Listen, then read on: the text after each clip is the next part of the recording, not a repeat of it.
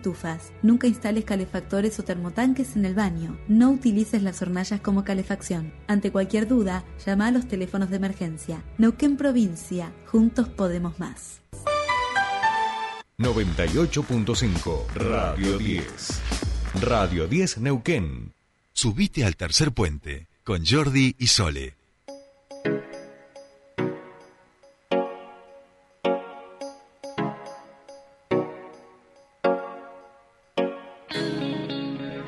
Bien, ya estamos aquí. Este primera entrevista y último bloque electoral de Tercer Puente. Estamos ya en comunicación con el politólogo Alejo Paceto, con quien hemos hablado a lo largo de esta campaña y queríamos charlar con él también en estos últimos minutos antes de la veda electoral.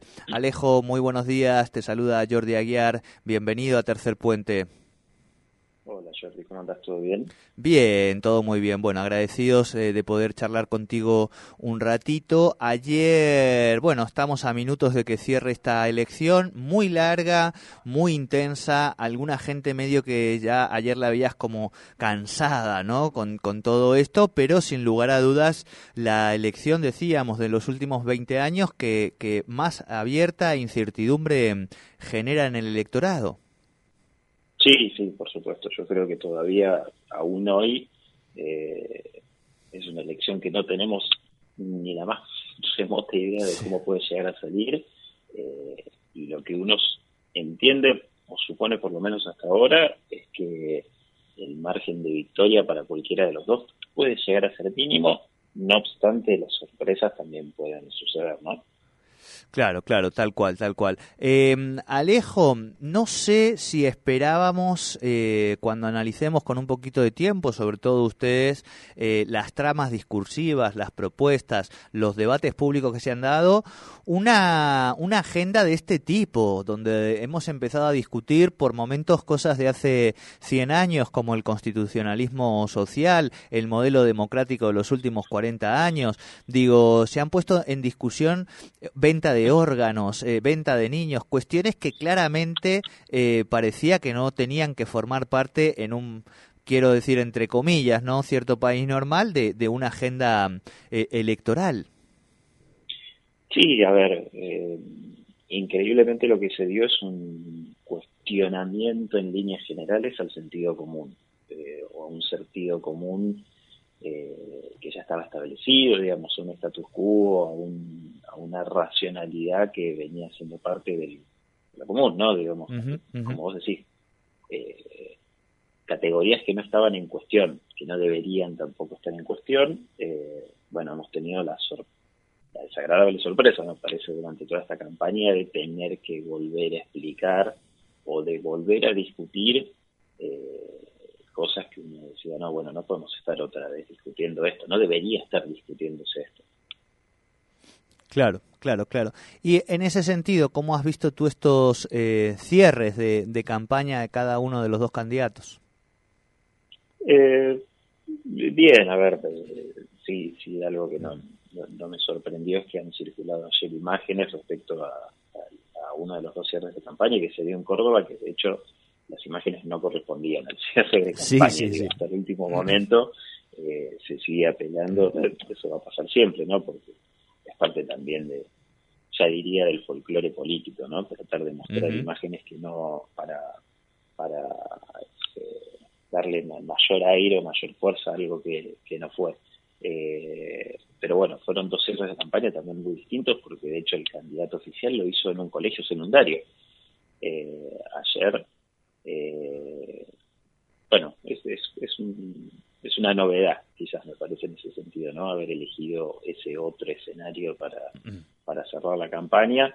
Eh, justo hace unos minutos vi que ya está circulando un spot en el cual le habla a los indecisos, eh, que es interesante también, ¿no? Son, son novedades con respecto a, a otras campañas, por lo menos en este caso.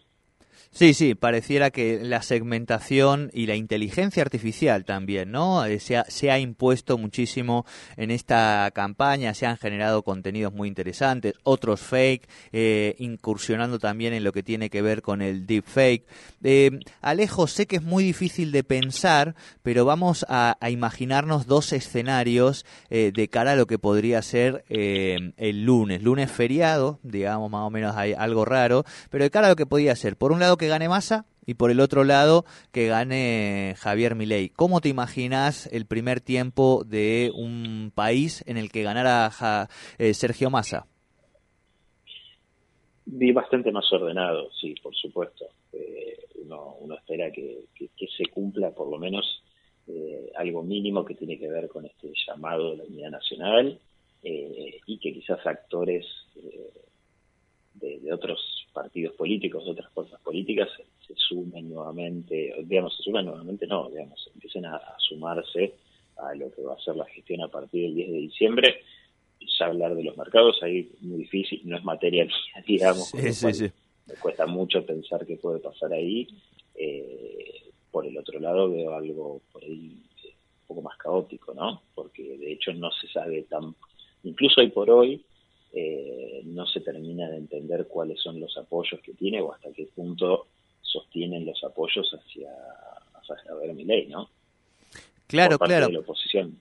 No, y de hecho hasta veíamos ayer, por ejemplo, en el cierre de campaña una pelea entre los propios referentes, digo, de la Libertad Avanza, sí. o cuando eh, Javier Milei decía convencido que Córdoba le había dado lo mejor de su vida, que era Conan, como Villarroel por detrás se reía como diciendo, mira la, la, la, locura que está diciendo, digamos, ¿no? O sea, se ve Sí, sí, que la propia Libertad Avanza está muy erosionada adentro y lo mismo sucede con esta alianza eh, con el patriarca Mauricio Macri, ¿no? Que, que, ha irrumpido y que algunos decían le, le, le, ha jugado o le podía jugar en contra, pero claramente ayudó a, a normalizar, entre comillas, un, un candidato que que bueno, que todos sus planteos dan cuenta de, lo que estábamos hablando, ¿no? Eh, a, en ese sentido, eh, Alejo, eh, hemos visto que estos fenómenos han logrado consolidarse y ganar elecciones en Estados Unidos, eh, en Brasil, digo, ¿no? Que tienen modelos democráticos muy distintos en términos de, de derechos eh, y de perspectiva democrática que, que la Argentina. ¿Quién gana, Alejo? Esta es la, la, pregunta es, digamos, ¿hay eh, condiciones en la Argentina? Eh, ¿Crees vos? Digo, los números indican que sí, digo, ¿no? Pero en esta sensación que también un poco está instalada, creo que medio como para hacerse un poco el, el demente y no, y no creerlo, ¿no? Pero de no, finalmente no va a ganar, Milei, como que se va a imponer la, la razón, vamos a decir. Eh, y la verdad que a mí todo este último tiempo me, ha venido demostrando y confirmando, incluso eh, así no ganara Javier Milei, eh, que, que, todo esto tiene que ver con un cambio de época eh, en cuanto a qué es lo que prevalece en líneas generales para la gente, digo, sacando eh, lo que tiene que ver obviamente con un rechazo y un cansancio y un enojo con la crisis económica, eh, creo que el gran movilizador evidentemente es el odio. Eh, me parece que lo que ha generado todo esto, todo este cambio de época tiene que ver con, con esto, ¿no? Con que una narrativa del de, odio, de la bronca y del rechazo termina siendo lo que aglutina eh, a por lo menos casi la mitad del país.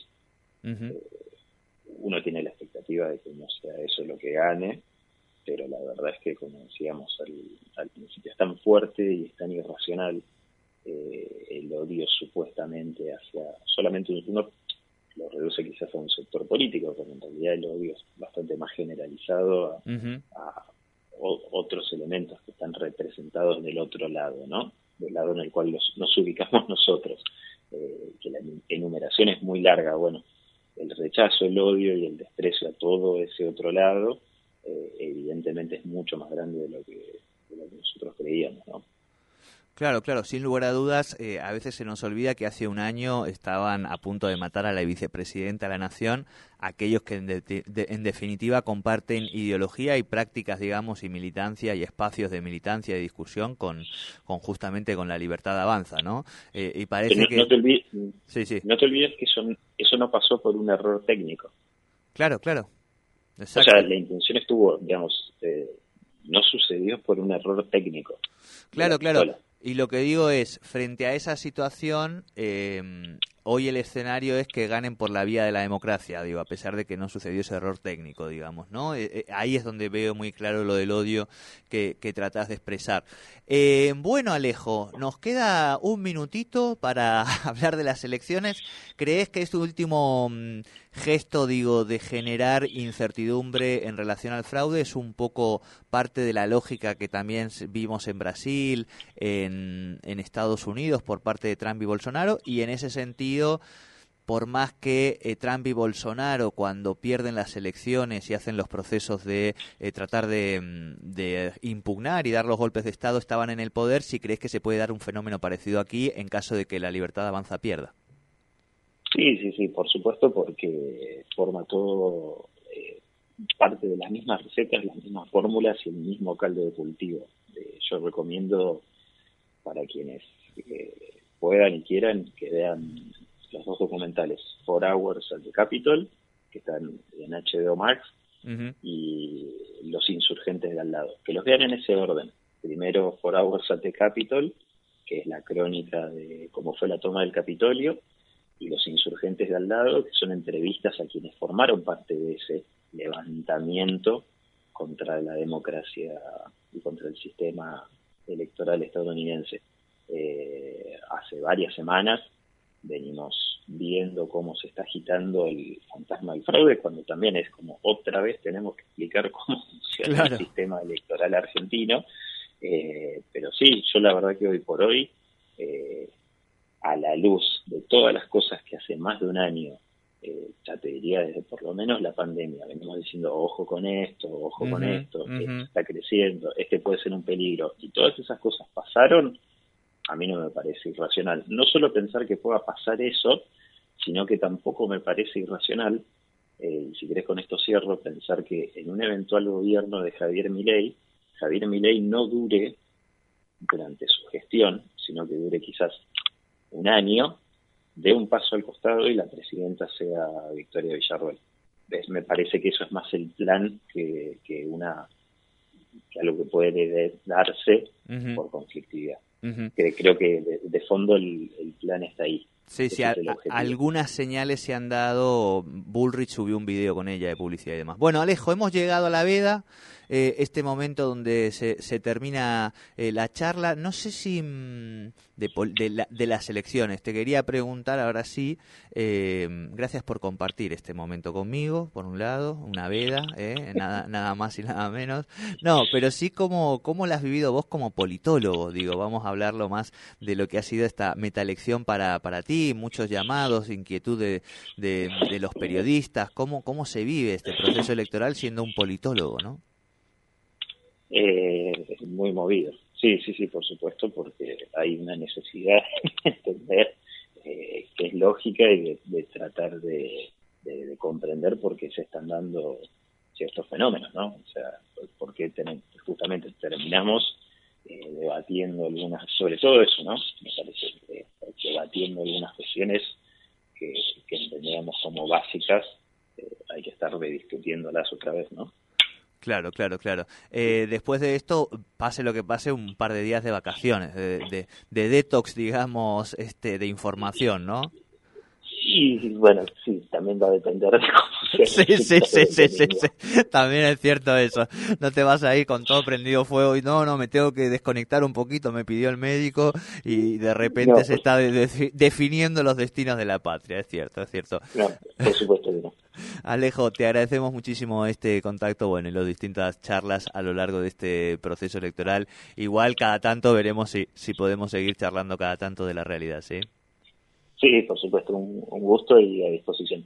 No, por favor, gracias a vos. Hablábamos con el politólogo Alejo Paceto haciendo este cierre del proceso electoral. Ya no hablamos más de campaña. Eso sí, en las redes y todo eso saben que van a seguir hasta el domingo. Pero aquí en medios no se habla más de campaña. Se desconectan las elecciones para que ustedes reflexionen. Encerrados con este viento hasta el próximo domingo.